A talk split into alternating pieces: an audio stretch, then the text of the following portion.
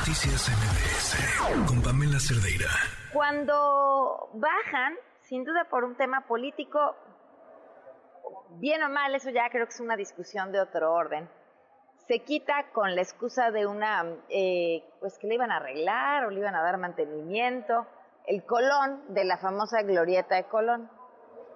La bajan eh, inmediatamente una colectiva en un acto político, porque es un acto político y brillante, y por político no quiero decir que permanezca, pertenezca a un partido. Eh, colocan su propio monumento y nombran esta Glorieta Colón como la glorieta de las mujeres que luchan.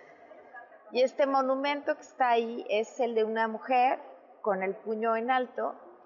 Eh, la glorieta la rodean de nombres de mujeres, en algo que me parece un acto significativo y súper representativo de la época que estamos viviendo, insisto, además de valiente.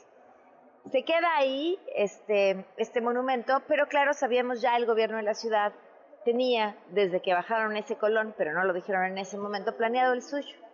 Y entonces crean todo un comité y tal para decidir qué van a poner y entonces deciden que van a hacer una nueva escultura me llama muchísimo la atención porque hoy Claudia Sheinbaum, la jefa de gobierno, dice que a pesar de este plantón y la exigencia de los activistas que se quede la glorieta de las mujeres que luchan, pues hay una mesa de diálogo, dice una mesa de trabajo, pero que esta escultura, la que planean poner ahí la joven de Amayac, es una demanda de mujeres indígenas.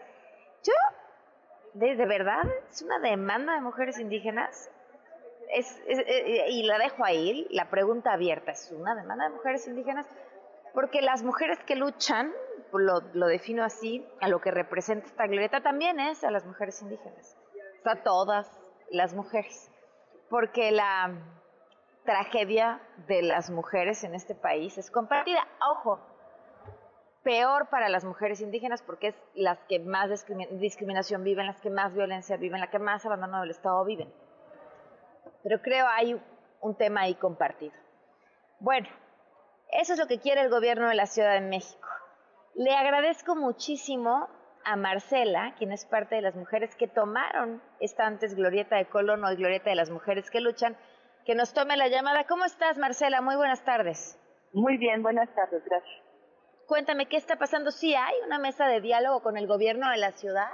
No, no ha habido jamás una mesa de ¡Ah! diálogo eh, ellos han dicho eso, ellos han dicho incluso que ya acordaron moverla, ha habido diferentes momentos de declaración. No, no hay una mesa de diálogo. Llevamos 10 meses solicitando una mesa de diálogo, tenemos los documentos que lo prueban y lo que nosotras hemos solicitado es una mesa de diálogo abierta, pública y en el espacio, porque el espacio es público. Eh, y ellos se han negado no, eh, no han hecho caso, incluso eh, como parte de la defensa de la glorieta eh, se metió una queja a la Comisión de Derechos Humanos de la Ciudad de México, en donde argumentamos que esto es un derecho a la memoria. Estamos ejerciendo el derecho a la memoria, el derecho a la ciudad, el derecho a la protesta y la Comisión de Derechos Humanos eh, decidió, bueno, no sé cuál sea la palabra correcta, pero bueno, le eh, dictó a la Ciudad de México, al gobierno de la Ciudad de México, que detuviera la destrucción de la glorieta, porque en efecto este es un espacio de memoria. Está toda la documentación, la, eh, todo lo que ha sucedido en este año de toma. Ellos, eh, y en esa eh, en esa solicitud de detener la destrucción está muy claramente la solicitud de este diálogo amplio y abierto al que el gobierno de la ciudad se ha negado desde hace 10 meses. Marcela, entonces, ¿no existe tal mesa de diálogo? ¿Sí han tenido algún contacto? No, o sea, lo único que sucedió es nosotros pedimos una mesa amplia y abierta y ellos querían que fuera una persona a una mm. oficina con una eh, funcionaria que no tiene ningún poder de decisión y nosotros nos negamos porque este no es, hace un rato escuchaba, esto no es un asunto de una colectiva, ¿no? Este es, todos los nombres de las mujeres, ellas se representan y tienen su propia voz. O sea, parte de la acertado de esta toma es que no es una reivindicación de una sola colectiva. Aquí hay miles, o sea, hay más de mil nombres escritos. Claro. Entonces, eh, ¿qué, es, ¿qué es, Dime. ¿Qué es lo que ¿Qué es lo que quieren, eh, Marcela, en, en, conjunto estas colectivas si hay una decisión unánime? ¿Que se queden las mujeres que luchan o hay posibilidad a conseguir un punto intermedio? Lo que sucede es que es muy complejo hablar de una negociación o un punto intermedio cuando las autoridades mienten. Es decir, cuando la jefa de gobierno dice que hay una mesa que no es cierto que existe y nosotras, insisto, tenemos pruebas, tenemos documentos sellados desde cuándo se está pidiendo este diálogo abierto. Entonces, eh, si ellas no, eh, eso, si ni siquiera hemos tenido un primer acercamiento, pues no hay, no podemos hablar de una negociación porque, pues porque además lo que hoy dijo la jefa de gobierno, pues nos parece muy violento y muy terrible, ¿no? O sea, están faltando la verdad de manera pública, están diciendo cosas que no son ciertas y además, eh, pues nos están poniendo en una situación de confrontación que nosotros jamás, jamás hemos intentado. Como bien dices, las primeras que están nombradas son las mujeres indígenas. O sea, las mujeres indígenas son las primeras que han defendido este país y las primeras que han recibido los agravios y los siguen recibiendo. Entonces, eh, pues esto, ¿no? O sea, estamos muy, muy desconcertadas porque además, pues, eh, es inminente, ella dice, ¿no? O sea, pase lo que pase, va a suceder. Entonces hay una contradicción porque luego también habla de una terquedad, pero también habla de una mesa de diálogo. Es decir, nos parece que están muy entrampados y no saben cómo salir de un asunto que socialmente e internacionalmente incluso ha sido aplaudido, aceptado y como también lo, lo, lo dijiste, o sea, aquí estamos hablando de mujeres que no pertenecen a partidos políticos, que no tienen ningún otro interés más que hacer justicia por las personas que aman y una justicia que se les ha negado constantemente. Y además es un espacio de encuentro, es un espacio, o sea, es un espacio de una apropiación comunitaria único, un ejemplo único de, de, ejercicio de uso del espacio público.